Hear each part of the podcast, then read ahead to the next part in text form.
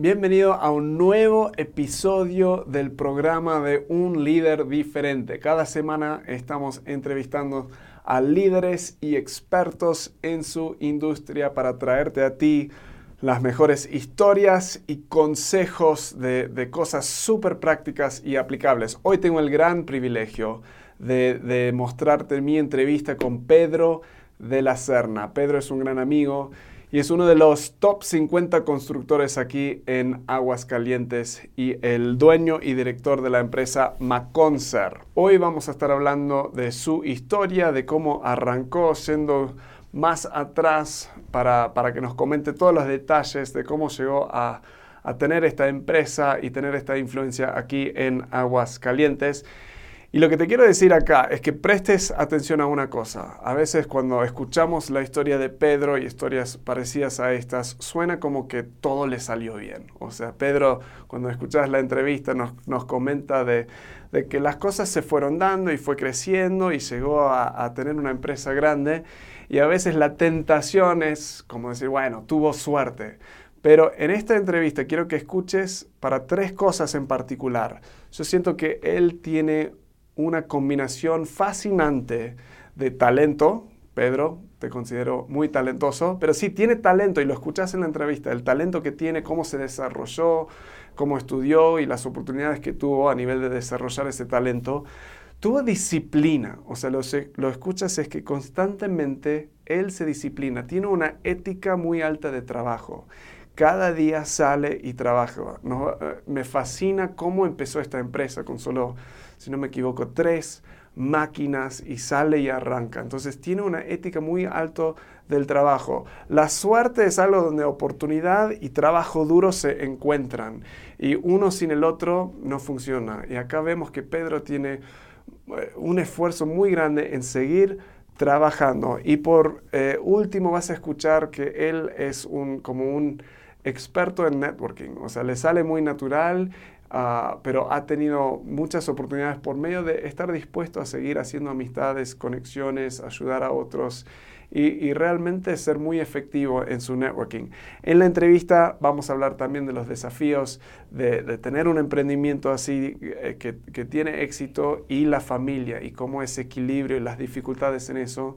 Y por último también vamos a hablar de una de las claves efectivos para mejorar tu nivel de eh, networking, el networking que estás haciendo. Antes de arrancar, brevemente te quería mencionar eh, próximo taller que estamos teniendo. Puedes ir a talleresdeliderazgo.com para ver todos los detalles, pero en breve esto es para líderes de equipos, para dueños de negocios, para emprendedores que ya tienen un equipo de trabajo que realmente quieren ser más efectivo en su liderazgo, pero se sienten un poco abrumados o trancados, están tan saturados con el día a día que no están seguros en qué enfocarse y a veces lo, importante se pierde en el caos de lo urgente.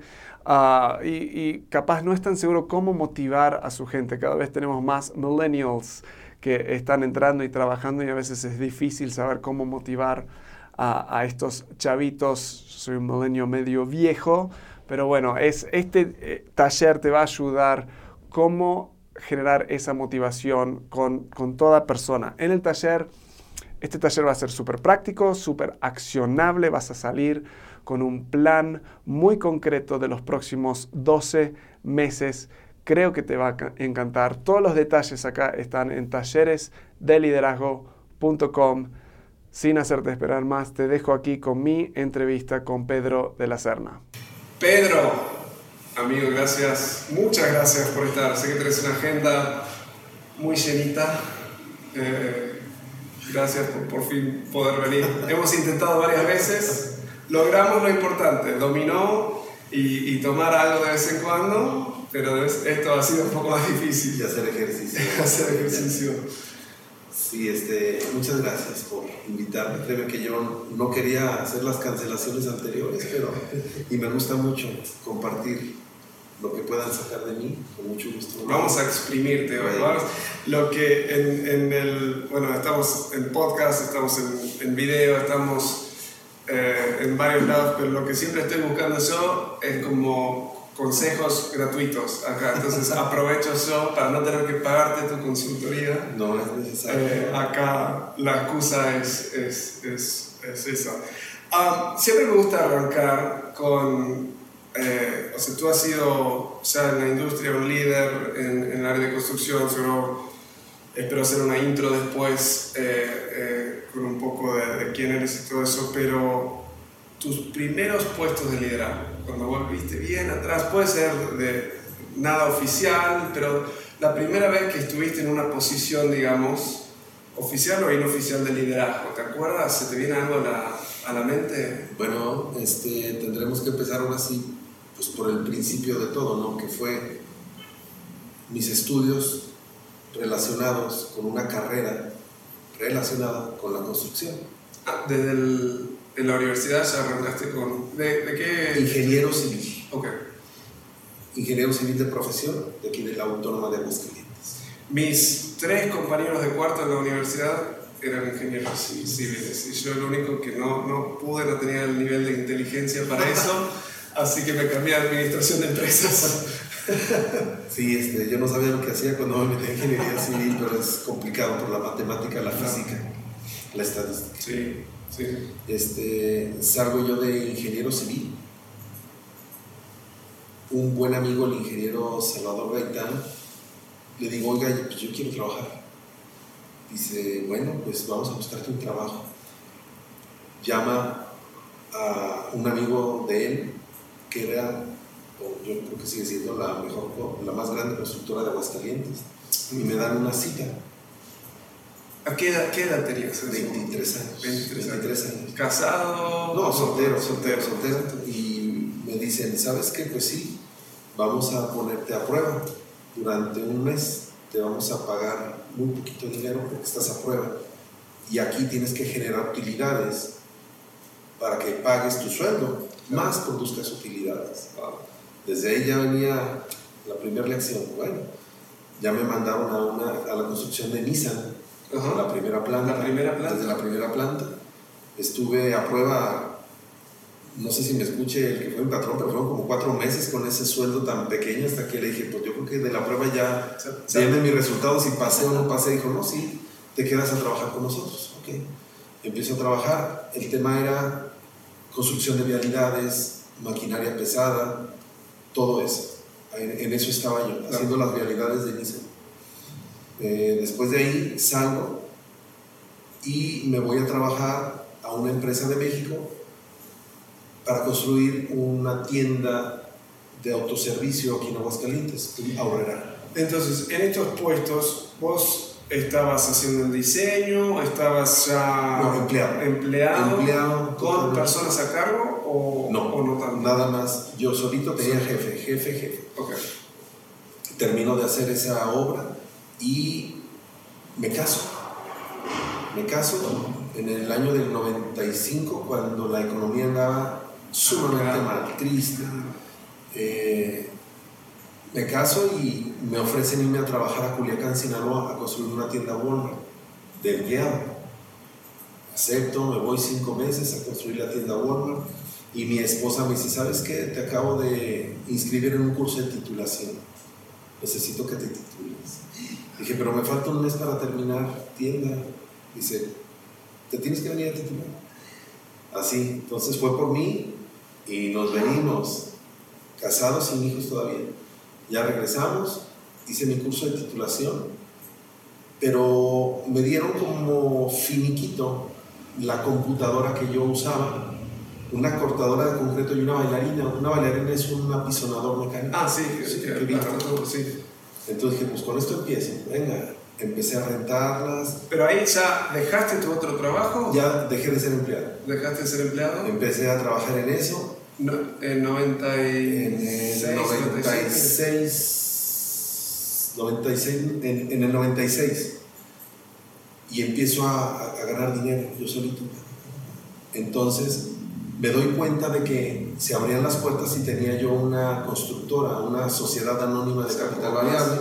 estructurado, más y constituyo en el 97 la empresa Maquinaria y Construcciones de la Serna, cuyo registro federal es en el año del 97.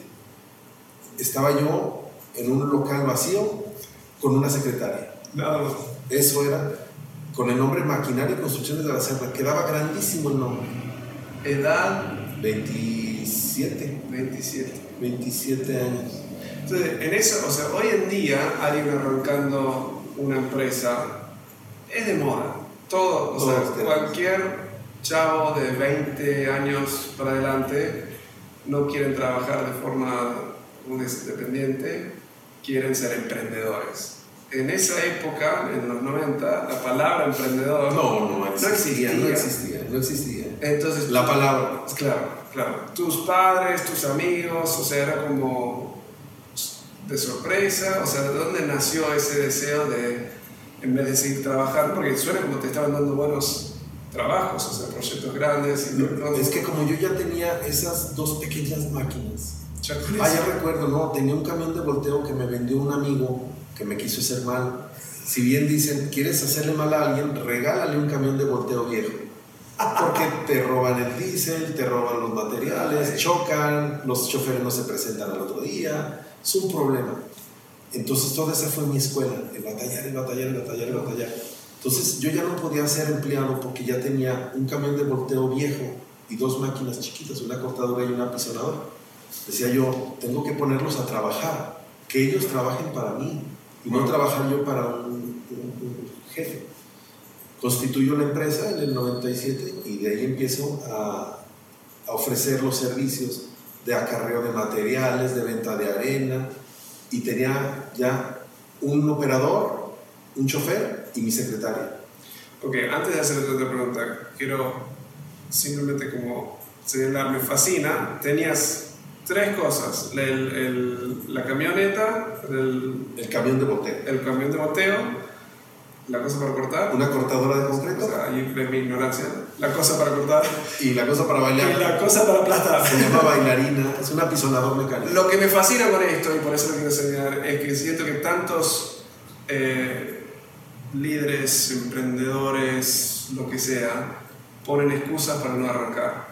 Es que no tengo esto, es que no tengo... Y depende, su industria es diferente. No tengo un sitio web, es que no tengo una oficina, es que no tengo esto, es que no tengo lo otro. Yo me imagino, o sea, que son tres cosas, o sea, es muy limitado lo que puedes hacer con esas tres cosas, pero me fascina que con esas tres es, Lo que, voy, a, voy a arrancar. lo, lo que yo siento que tenía era valentía. Sí, Valentía, y siempre he dicho que la carga hacia el burro, no sé por qué me ha funcionado eso. Tenía compromisos de pago y había que trabajar para pagarlos. y suena como tu esposa estaba como de, no solo detrás de ti, Mi esposa trabajaba. em- empujándote también. No, déjame te digo, Ah, ok. no.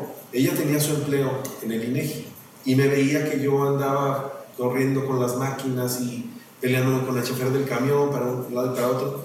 Y yo, pero ella tenía dos empleados, dos responsabilidades.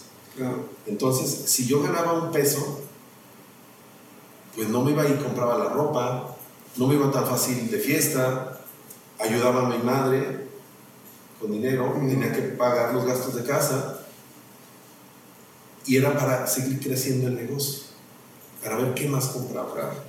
Casi nada te quedaba para No, no, no. ti o para la Entonces, familia, digamos. por eso, repito, tenía que tener valentía para poder, el dinero que podía yo gastar en vacaciones, no invertirlo en capital de riesgo, en otra máquina. Y así empezó, empezó a crecer. Cuando ya acordé, ya tenía yo cinco o seis empleados, porque empecé a comprar poquitas más máquinas. Entonces yo ya sentía cuando ya era un líder, porque ya mucha gente dependía de mí, veía cómo me desenvolvía, las decisiones que tomaba, buenas o malas. Muchos líderes mencionan un momento que es como se despiertan y es como, uy, carajo, tengo personas que si yo dejo de, o sea, familia, no solo las personas, Fam- pero las familia. familias. ¿Vos te acordás de algún momento donde era como balde de agua fría o...? o- En esos años todavía no. No. Pero déjate digo un- una cosa que me pasó. Cuando mi esposa deja de trabajar le ofrecen un retiro voluntario, quiere decir que le iban a dar dinero por salirse. Entonces Sí, ella sí. lo toma, dice, ahora le va. Y yo le dije, préstame dinero. Me dice, ¿en serio? ¿Por qué? Le dije, que voy a comprar una máquina, una retroexcavadora nueva, nueva. dije, sí, porque esta, esta máquina, si yo la pongo a trabajar, me va a dar tanto dinero y, y son buenas utilidades y de ahí te lo pago. Entonces se me queda viendo y me dice, bueno, ¿y qué pasa si no tienes trabajo? Si no tiene trabajo la máquina. Entonces me acuerdo que dije, híjole, es que eso nunca me detuve a pensarlo. Nunca. Nunca, nunca Te enseñas un poco de valentía y un poco de... de... Pues valentía, locura. De locura, pero siempre una meta y un sueño que decía es que lo único que sé es manejar máquinas desde abajo, ponerlas a trabajar y relacionarme con las máquinas. Y nunca pensé que no tuviera trabajo. Entonces fue un proceso de crecimiento de a poco, fue un momento, una conexión que hizo que la, porque, o sea, ahora, eh, para los que no saben, ha construido puentes, o sea, a, mis, eh, hay un puente en la ciudad, es no es solo porque somos amigos, pero es mi puente, antes de que supiera que lo había construido, es mi puente preferido, es el que tiene do, como doble, doble joroba. Doble joroba, entonces yo siempre eh, lo hago eh, aún más rápido. Entonces subo el primero, tipo montaña rusa, subo, bajo y subo de nuevo. A mis hijos pequeños les encanta, mi esposa siempre, no, no, pero y ahora que sé que es el tuyo, en el puente de Pedro, y vamos todos ahí. Levanten las manos. Claro, exacto. Pero has tenido éxito eh, eh, aquí, en, en, en, otras ciudades también. ¿Fue de a poquito, acumulándose? ¿Fue algo que un momento que explotó? ¿Cómo fue el proceso? No, todo se ha dado y venido dando conforme vas trabajando y vas dando buenos servicios, se te abre otra puerta y se te abre otra puerta y se te abre otra puerta. Y veía yo la necesidad de seguir creciendo sin medida, porque cuando menos acordaba ya tenía más camiones de boteo, más máquinas amarillas, oficinas más grandes, la plantilla de personal fue creciendo y creciendo. Entonces yo ya tenía la posibilidad de licitar obras más grandes.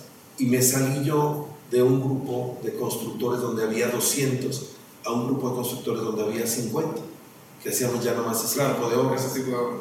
Este, entonces te vas dando cuenta de que son más problemas, es más dinero, eres más observado por mucha gente, por las mismas autoridades, cuando ven que claro. el dinero que estás cobrando y pagando, y eso es crecimiento. ¿En algún momento has querido volver atrás, digamos, y decir, ah, no, quisiera no estar tan grande, quisiera volverme a estar con los... Sí, cuando yo tenía cinco máquinas, eran las mismas cinco máquinas que yo diario revisaba, que habían trabajado, cómo andaban sus mangueras, sus llantas, su eficiencia, diario, diario, diario. En el momento que vas creciendo, pierdes todo eso. Las máquinas yo veo que están paradas mucho tiempo, este, por falta de atención, o por no delegar, o por no revisar el trabajo de la gente que está debajo de mí. Por eso digo a veces, hijo, le quiero regresar, yo ser el que abra la puerta y cierre la puerta de la oficina. Sí. Tengo un amigo en, en Monterrey que hace construcción de estas casas misionarias enormes, ¿viste? que ves en la montaña y él ahora dice, no, quiero solo un proyecto a la vez, porque más que eso es tantos dolores de cabeza. ¿Qué, eh, ¿qué sentís? Es una pregunta media como, dice como, calificarla, pero veo que tenía como un empuje, en inglés decimos un drive, o sea, algo que como te impulsaba para crecer, para hacer más.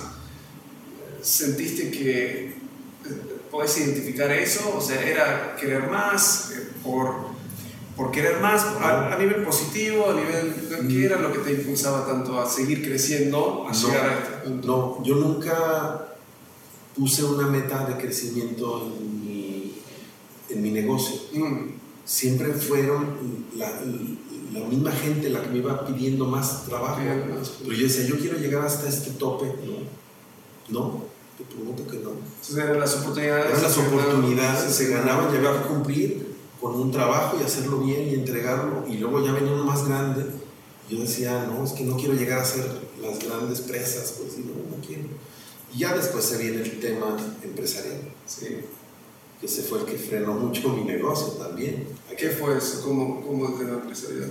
Eh, me ofrecen ser presidente de la Cámara de la Construcción. Ok, sí, eso, o sea, el cambio de... Entonces, ¿eso de dónde salió? ¿De la nada? ¿No la ah, bueno, desde que yo termino la escuela, un amigo me dice, ven, te invito al Colegio de Ingenieros Civiles. Dije, ah, mira qué padre, pertenecer al colegio de donde soy claro. profesionista y empecé Colegio de Ingenieros Civiles y de ahí me dicen, te invitamos a la Cámara de la Construcción. Entonces yo decía, si yo estoy con colegas, con mismos colegas sale la oportunidad de empleo y te das cuenta de cómo está la industria. Y me relaciono mucho con el Colegio de Ingenieros y con la Cámara de la Construcción. Entonces yo diario, pues, mis jeans, mis botas, mi camisa de manga larga, una gorra, lo que fuera, y así era mi vestimenta. Donde este, voy escalando puestos en la Cámara de la Construcción, me invitaban a ser vicepresidente de una cosa, y siempre he sido yo muy de ayudar. Oye, yo te ayudo, sí, vamos. Que hay una junta, vente, sí, vamos a la junta. Y en una ocasión me dice un amigo que era el presidente, me dijo, ¿sabes que tengo que renunciar al año por una oportunidad de trabajo que tengo con el gobierno del Estado? ¿Quieres tú el puesto? Hay que ganarlo, o sea, tienes que eh, juntar firmas, hablar a elecciones y a ver si te eligen. Dije, no, dije, yo no estaba preparado, no estoy preparado para tomarlo, yo estaba preparado o le iba a buscar la presidencia dentro de un año. No, pues es ahorita o ya no. Dije, pues ahora échamela. Y me hago presidente de la Cámara de la Construcción y duro en el puesto tres años. Eso es un cambio enorme, o sea, porque es como hablábamos antes de, de arrancar, de mi punto medio limitado, pero la construcción es algo bastante tangible. O sea, estás, eh, es un puente, es una casa, es una, carretera. una carretera, o sea, es algo que puedes muy tangiblemente ver el, ver el progreso o la falta de progreso, o sea, es como muy fácil de, de, de, como en un sentido verlo, no es... Pero, y después lo político es un... Porque eres un puesto, es un puesto medio político, ¿no? Es un puesto político, déjate digo, porque ya dejas las botas y dejas los jeans y dejas las camisas de cuadros. A ponerte ya el saquito, el saco claro. mocasín, todo esto. Y empiezas a, a dar discursos, a dar puntos de vista, a hablar por tu gremio constructor y te das cuenta de que ya eres un líder de ellos. Claro. Y, y en ocasiones dices lo que piensas o hablas por el gremio y te aplauden. Ah, y todavía me aplauden. Quiere decir que no estoy tan mal en mi forma de pensar. Y los, la gente que estaba bajo a mí, que yo, era, yo lo representaba, me empiezan a decir, mira, esto está bien, hay que pelear por esto. Yo era la, la puerta que tenía que, yo era quien tocaba las puertas para que se abrieran para la industria y, y, y aglutinar a los constructores de Aguascalientes. Pero me imagino que también del otro lado, o sea, te critica todo el mundo, ¿no? O sea, tenés que estar, o sea, por lo... No estoy, o sea, leo de cosas políticas, pero no estoy súper al tanto, pero lo que siempre noto de pobres, o sea, me da pena los políticos, más allá de, de, de que si estoy de acuerdo o no de acuerdo, pero es como, no importa dónde estás en el ámbito político, tenés fans que te aplauden y tenés los eh, críticos, enemigos, o sea que no importa lo que decís, van a encontrar la forma en que lo dijiste o las cosas van a encontrar lo negativo. Eh, ¿Cómo fue eso, esa transición de lidiar también, de, procesar la crítica negativa? ¿Era algo que eh, hay, veo que hay políticos que como que no le dan bola, o políticos como Trump que parece que le da demasiada bola? sí, ¿Cómo, ¿Cómo lo sentías vos a nivel emocional y cómo eh, reaccionabas, o sea, una vez de procesarlo, cara para afuera, digamos? Hay políticos que se enganchan. Yo, cuando me querían provocar, trataba de no enganchar. Tomaba un minuto, tomaba aire, este, pensaba, pensaba a veces qué es lo que quiere escuchar él y no se lo voy a dar qué es lo que yo debo de... Si soy en esta silla, como presidente es por algo, por mi forma de pensar y de ver. Claro. Entonces era yo transmitir lo que yo sentía, no lo que querían ellos escuchar, ni tampoco al gobierno aplaudirle todo lo que querían que yo dijera. Está muy bien la industria de la construcción en Aguascalientes, decía el gobernador en la mañana. Yo decía, sí, porque las cifras así lo muestran, pero acá, del otro lado, tengo tantas máquinas amarillas paradas que necesitan que no entren de otros estados porque tenemos la capacidad de hacer nosotros mismos los grandes centros comerciales, este, las grandes obras. Entonces eres un equilibrador también de opinión.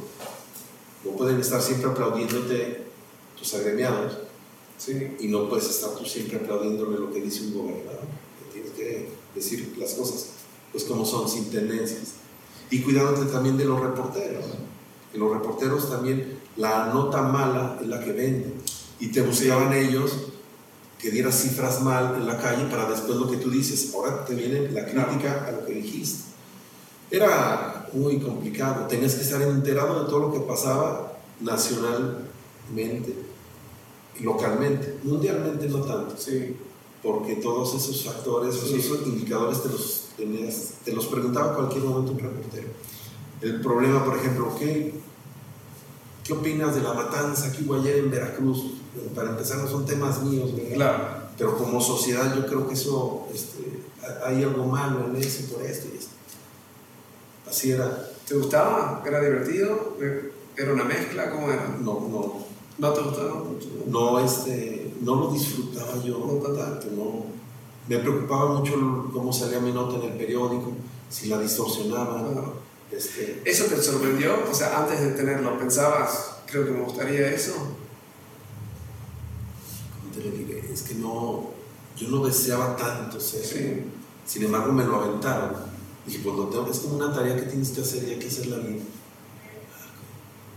Salir en cámaras, tener micrófonos, me ponía nervioso. Sobre todo por la información que tenía que Claro, ahí sí, porque estás, o sea, sos la cara de, de, De todos de, ellos. de todos los de... Entonces eso me, me- me estresaba. me Desde el día que la dejaste de hacer era como... Sí, la verdad sí. Pero luego vino otro, el Consejo Coordinador Empresarial. Claro, no. Entonces, pero yo ya venía enganchado, dije, tengo que hacerlo esto ahora. Y ya se me decía, no vas a buscar un puesto político, una alcaldía, unas diputaciones. Pero para nada. No, yo tengo que trabajar para mi gente. En esas épocas, o sea, a nivel de tu liderazgo, li- liderando personas, ¿qué sentiste que aprendiste de eso? ¿Que, que seguís o aplicando ahora? O, o, o cómo sentiste que maduraste como líder? Te das cuenta de que hay muchas oportunidades y desconocimientos. Y por eso no se dan muchas veces las cosas. Los gobiernos tienen a veces dinero para capacitar y la sociedad necesita capacitación para poder tener oportunidades de emprender, por ejemplo.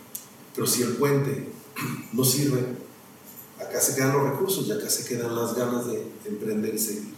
Entonces yo hablaba mucho con los presidentes de los organismos y les decía, tienen ustedes con ganas de evaluarlos. Sí, ¿Por qué ustedes van a las reuniones grandes donde se da información valiosa y no la transmiten a la gente que debe de saberlo? Eso me angustiaba mucho y sentía que yo no hacía un buen trabajo cuando no se daban esas oportunidades. Ujú. Premios a los emprendedores, recursos, microcréditos que no llegaban a ellos porque alguien no hacía bien su trabajo o se quedaban en los gobiernos esos recursos. Entonces, para un líder que quiere ser más efectivo liderando sus personas, y o sea, nosotros tenemos un, un modelo de liderazgo que, donde hablamos de tres áreas importantes de liderazgo, tres responsabilidades que todo líder tiene que hacer. Un líder tiene que, en primer lugar, inspirar a su gente. Creando claridad, alineando su gente, es algo fascinante cuando están todos alineados en lo mismo, te inspira. Ah, eh, tiene que cuidar a su gente, conocerlos, conectar eh, y estar protegiéndolos. Y por último, tiene que empoderar a su gente, tiene que desarrollarlos, tiene que fortalecer el equipo y tiene que proveer recursos. Mucho de lo que estás diciendo suena como que cae eh, dentro de ese conocer necesidades, o sea, cuidar de la gente y, empoderar. Para un, líder que está queriendo hacer más de eso, o sea, ahora con tu gente, con toda la gente que tienes como en, en la constructora, en todo el área de construcción, ¿cómo buscas capacitarlos ahora? ¿Cómo- o sea, ¿es algo que tenés en tu mente ahora en base a todo lo que viste eh, anteriormente? Sí, se busca la capacitación continua pues, de mi gente, pero sobre todo que no pierdan la visión de hacia dónde vamos y del por qué los medimos. Claro. Y otra cosa que me ha resultado es, si una de mis máquinas amarillas trae un problema mecánico este, sí me preocupa y entra el mecánico a arreglarla para que ande al 100% cuando salga a trabajar.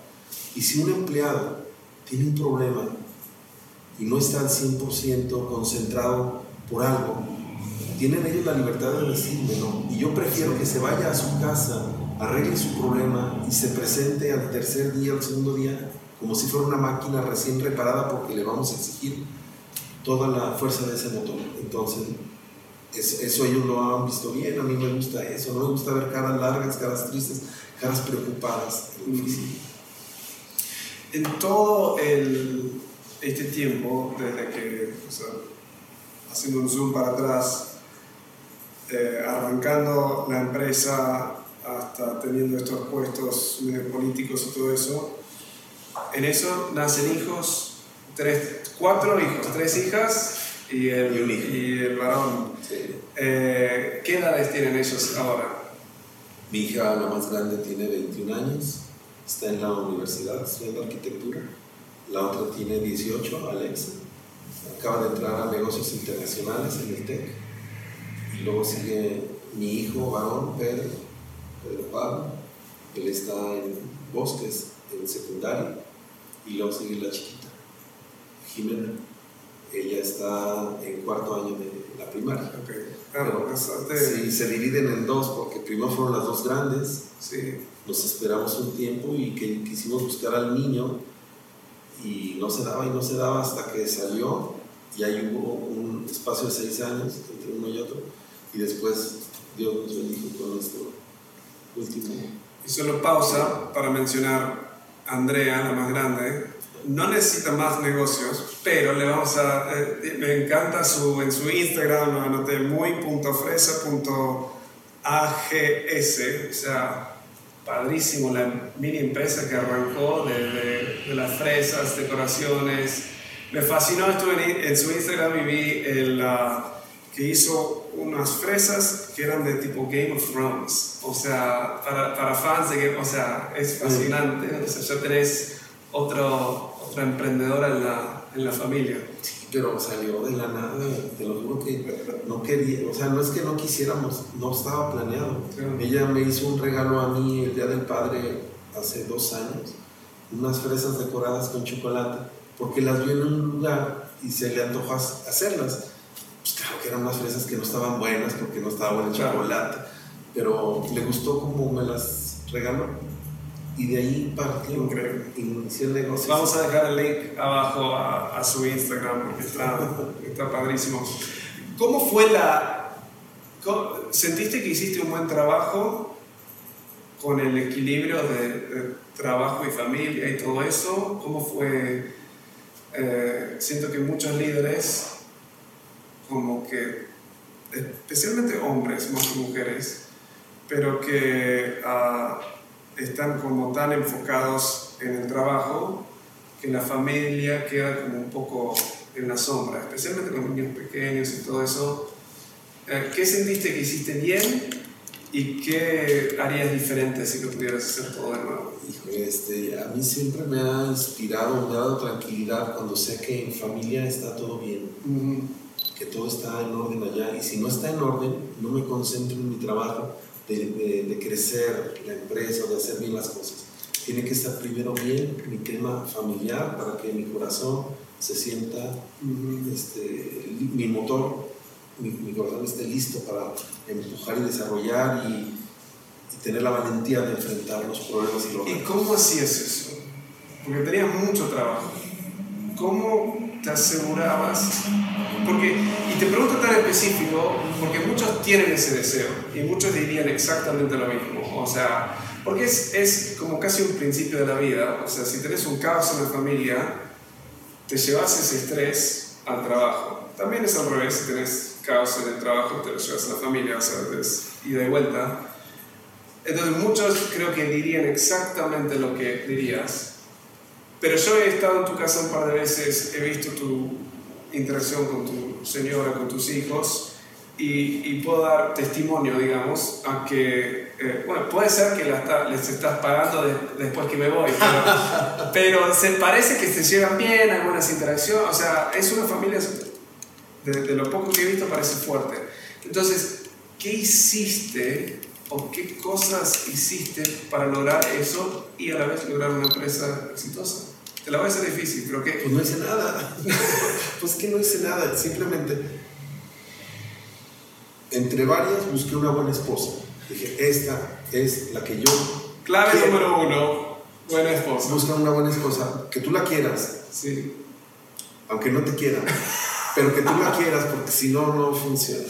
Entonces, una buena esposa, ella me da unos buenos hijos, ella respeta mi trabajo, aunque a veces quiere meterse, pero nunca se ha metido. Mm. Y, yo respeto lo que ella hace también, no me meto en lo de ella. Mis hijos también están muy metidos en lo de ellos. Por ejemplo, ahorita que decías de mi hija Andrea, ella trae su rollo. Yo sí me meto cuando le ofrezco ayuda, nada más, pero no demasiado. Mm. Ni ella se mete, todavía no se mete en mi negocio, que es la constructora. Yo sé que probablemente sea para ella, ¿no? Y lo que yo siempre les digo, mira, hijos míos, ahorita lo que estamos haciendo y trabajando es para unir a la familia, que después si ganamos un peso, no sea ese peso quien destruya a mis hijos cuando ya no estemos mi esposa y yo, si es que nos vamos antes, ¿verdad? Que lo tengan muy claro eso, que sigan unidos ellos, puesto que yo vengo de una familia muy unida, de unos padres que nunca se separaron. Es, eso para mí es muy valioso. ¿Pasabas mucho tiempo en casa o estabas muy...? Es que también la vida social me fue llevando también, ya eran comidas y cenas cada ratito y mi esposa se me critica mucho eso. Dice, nos dejaste seis años solos. Que no estuvieron solos, ¿verdad? Sí, pero, sí fue mucho tiempo. porque la emoción y eran chiquitos y claro. En, en, una ocasión, lamentablemente, yo tenía que llevar a mi hijo al, al, a la primaria, al kinder. Lo llevé al kinder y me dijo, como se nota que no has puesto atención, ya está en primero de primaria, el colegio Bosques está dividido, estaba dividido el kinder de la primaria. Claro. ¿Tuviste qué? Ahí sí me dio mucha tristeza por mí. Claro. Y me lo hizo ver mi esposa. Sí, andas mal la... Pero bueno, este, concentración en la familia, porque si no el negocio, sin una familia, tu mezcla de emociones tiene que existir que funcione bien. Sí. que no te falte amor. Si pudieras volver atrás, que te dije que te iba a mencionar eso, volver atrás y hablar contigo mismo recién arrancando, ¿qué consejos te darías de nuevo, o sea, arrancando de cero? O sea, ¿qué te dirías a ti mismo? Cuidado de esto, esto, esto, no, o sea, no hagas esto, haz esto, o ojo con esto, que entonces, los, mandamientos de la ley de Dios, ¿no? no, este, a mí me queda claro algo. Si tú en la vida quieres traer dinero, un peso al menos en tu bolsa siempre, sé educado. Educado no me refiero a que te sientes correctamente. Educación, conocimiento y trabaja. Si trabajas tienes conocimiento, por fuerza alguien se va a fijar en ti y vas a tener trabajo. Eso yo me hubiera dicho en una perspectiva. Trabaja y, estudia o educa o aprende, aprende, aprende. Es que hay gente que no tiene la posibilidad de pagar una universidad o una escuela, pero sí pueden aprender, juntarse con gente bien. ¿Sí Sí, totalmente. En un paréntesis que quiero hacer, cuando estaba yo en la Cámara de la Construcción, no de presidente, este, sino que pertenecía a la Cámara, se crea la maestría en Administración de la Construcción. Y un, un compañero del trabajo y de la universidad, él veía como yo ya tenía mi negocio muy crecido y me dijo, ¿ya viste la maestría en Administración de la Construcción? Está hecha, pero para ti, ¿verdad? Así lo veo yo. Dije, yo meterme a estudiar nuevamente, ¿a poco no? Yo creo que eso es algo que tú no debes de pensar, fíjate, me lo dijo un amigo. Dije, no, pues a qué horas voy, creo que hay que entrar los viernes a las 3 de la tarde y salen los sábados en la tarde. Claro, son las peores horas de que yo puedo disponer. Dije, ah, bueno, está bien. Yo me pongo a pensar, me meto a hacer la maestría, estudio mi maestría y al final me di cuenta de que los viernes en las tardes ya debían de ser mis tardes. El negocio ya corta ahí. Ya corta ahí, ya no cuenten conmigo, me voy a estudiar. Y los sábados, que es el día que de las rayas y todo eso, tenía que estar todo arreglado para el viernes. Y los sábados, este, de hecho yo ya dejé de trabajar los sábados. Me voy a practicar algún deporte, jugar. Ahí mencionaste los 10 mandamientos, creo que hay uno que entra ahí, día de descanso algo así. así que... Sí, este, pero eso es un concepto que yo daría. Trabajo y conocimiento, estudio. Es, eh, Perdón, sí, que te interrumpa. Y la otra, la zona de confort, para mí es un arma mortal, la zona de confort. Hay que estar fuera siempre de las posibles zonas de confort. Son las que te hacen no crecer, no caminar, es un grillete. Siempre tienes que estar leyendo algo, viendo la tele, algo que te deje algo. Este, no sé, pero zona de confort nunca ha sido buena. El, o sea, todos los, los, amigos que tenemos en común, o sea, si yo hablo de, mira, quiero entrevistar a más líderes, conocer a más personas, todos cuando no están mirando hacen tipo así, habla con, con, con Pedro. Eh, pero una de las cosas que noto, y creo que es algo esencial en, en, casi todo negocio hoy en día, pero en especial en lo de la construcción, es todo es, es, es un poco lo que sabes, y eso es, como me venís diciendo, es muy importante, y también es mucho quien conoces y esas interacciones. Tú creo que has hecho un increíble trabajo en, en tu vida de generar lazos, ese networking. O sea, ¿cuándo empezó eso? ¿Te, ¿Te, salió natural? ¿Eres natural de eso toda la vida? Eh, sí, fíjate que sí me salió natural. Yo, no, yo nunca he buscado pertenecer a un grupo social, a un grupo de amigos, meterme, no.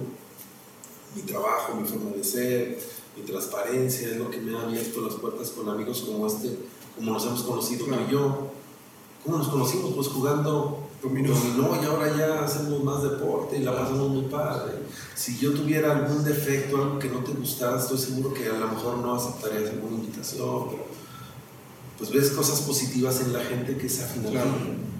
Para alguien que le cuesta eso, porque hay personas que, que eso es... es eso no, es, es difícil, pero, pero siento que, como hablaste recién, de salir de tu zona de confort. O sea, hay personas que su zona de confort es quedarse con su grupito de amigos y no salir, pero a la vez quieren crecer su empresa.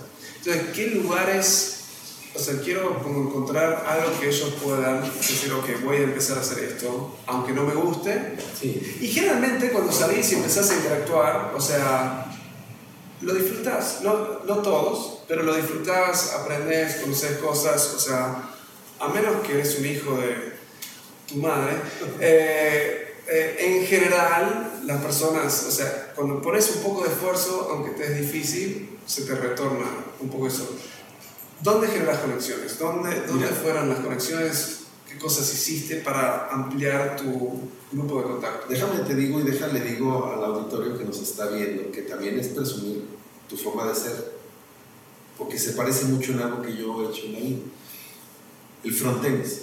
Ajá. Yo quise jugar frontenis alguna vez en un club deportivo pero me daba pena llegar a una cancha con unos grupos que ya estaban bien armados. Decía, ay, voy a llegar, me van a ver como el apestado, que no sé. Pues un primo mío me dijo, vente, no, yo te invito, entramos.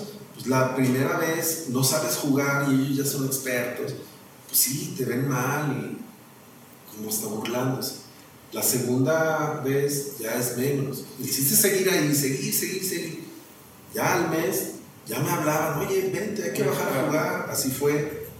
¿Cómo entras a un grupo, en este caso del deporte? Lo mismo pasó en el golf.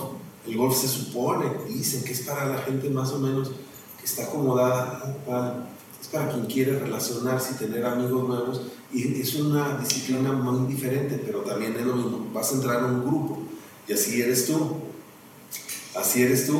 Este, el grupo de las bicicletas. Sabes que tienes un arma que la vas a aplicar y te va a abrir una puerta. ¿Estás de acuerdo? Y si no tienes esa arma es porque sabes que vas a caer mal. Y yo creo que la clave de eso es dejar de pensar o, o intentar ser el experto o, o, o, no sé, como intentar ser algo que no eres. O sea, porque cuando empecé dominó, no sé por dominó. Entonces soy más estúpido del grupo. Y tenés que estar bien con ser el más tonto del grupo. Y no es, generalmente nos ponemos tanto enfoque en nosotros, o sea, y, y qué van a pensar de mí y todo lo demás. La realidad es que cuando sos el, más tonto del grupo, todos los demás se sienten más inteligentes. Entonces vos les estás haciendo un favor muchas ah, veces a los demás pidiendo consejo, diciendo, o sea, y, y, siendo gringo, o sea, criándome en Argentina, pero no soy argentino, pero sí, no, o sea, porque viví mucho, o sea, me sentía tonto en Argentina, o sea, de, de chiquito, porque no entendía mucho, y en familia, en casa todo inglés con amigos todo español, entonces siempre se burlaban de mí, yo decía la problema, y, y, entonces tenía como un, todos mis amigos, buenos amigos, pero, pero muy malos a la vez, me decían, todos los errores que yo decía en español me los reproducían meses después. La problema, eh, la mapa, o sea, que en algún momento yo lo había dicho así y se burlaban, se burlaban, se burlaban. Entonces te acostumbras, o sea, y no importa tanto. Vuelvo a los Estados Unidos, mi país, no entiendo nada. O sea, volví a los 18 años. No sé nada de la cultura, era un país extranjero. De nuevo, tenía que asumir, bueno, amigos, no soy argentino. Ahora sí, soy bien argentino en comparado acá. Voy a Uruguay, no sé nada. Vengo a México, estoy aprendiendo de cero. Pero creo que parte de la magia es como dejar de, preocuparte tanto, que creo en la cultura latina es muy difícil. Muy difícil en el área de, de negocios, porque estamos todos, la, la, apariencia, por lo que noto, corregime si estoy mal, pero en México hay mucho como, la apariencia importa mucho. Entonces eso no podés como totalmente dejarlo, porque sí importa, pero ahí creo que tenés que jugar un poco con, con hacer preguntas, hacer preguntas y ser curioso y honrar a las otras personas con quien estás y te van a perdonar mucho. Sí, ser humilde. Sí. No ser presumido. Todos son valores que traes, pero hay que traerlos siempre en la mente. Mm. Sí. Ser buena persona. Y como dices tú, preguntar para no equivocarse. Porque si llegas imponiendo, el seguro. Te van a no, te vas a dar cuenta cuando de un grupo de WhatsApp crearon un nuevo grupo sin ti.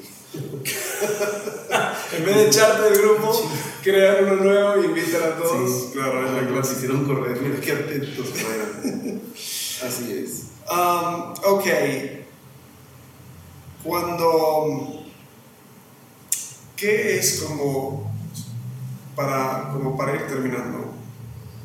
Hay muchos que escuchan este canal, líderes recién arrancando, emprendedores, eh, líderes de, equipos, ¿qué son dos o tres consejos que les dirías? Mira, para ser un líder efectivo, enfócate en esto. O sea, uno, como recién lo mencionaste, un, seguir aprendiendo, pero ¿qué son otras cosas a nivel de, pensando muy tangiblemente, no solo en su propio desarrollo, pero en liderar personas. Cuando vos pensás en las personas, que te miran a ti, que te han mirado a ti en diferentes momentos, en diferentes puestos, que son cosas que has hecho que siguen ganando, o sea, que te conviertas en un líder que otras personas quieren seguir.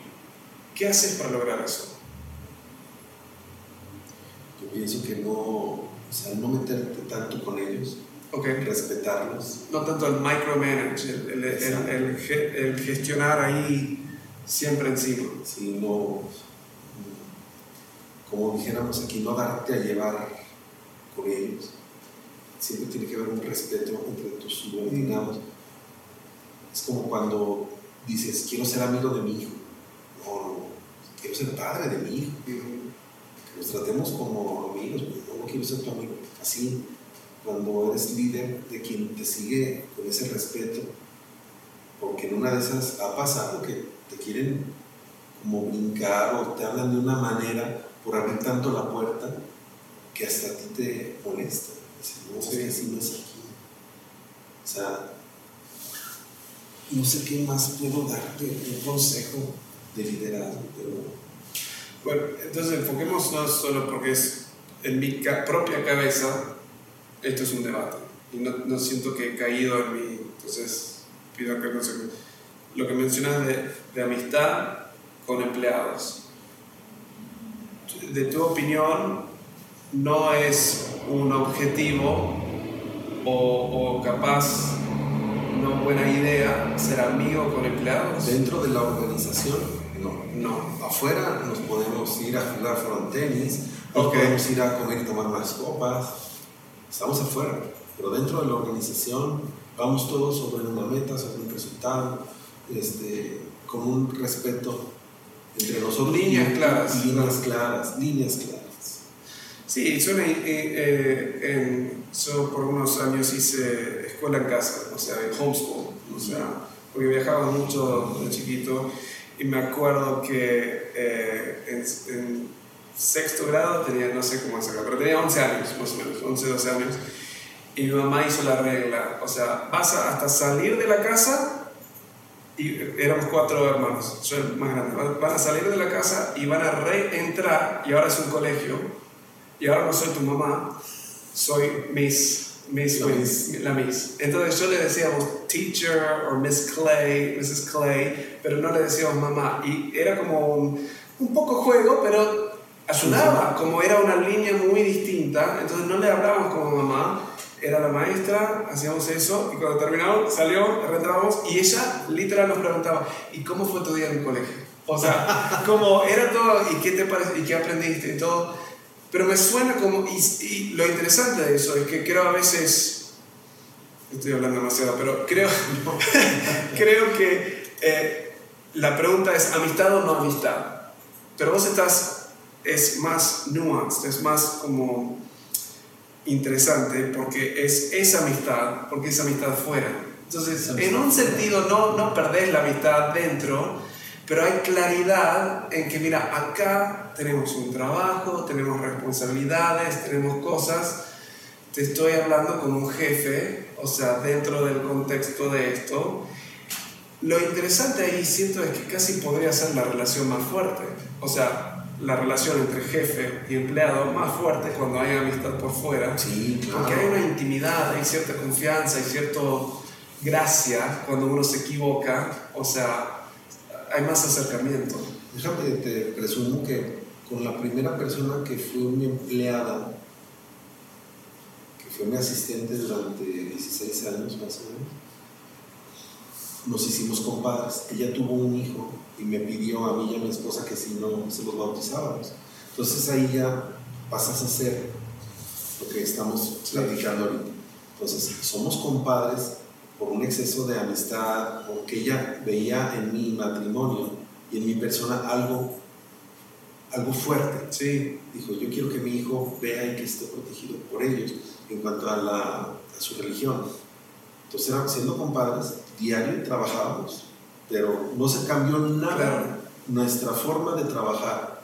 Y fuera de ahí, este, ella podía ir a comidas familiares, nos invitaba con sus papás hasta la fecha, ya no está conmigo ella, pero seguimos frecuentándonos mucho.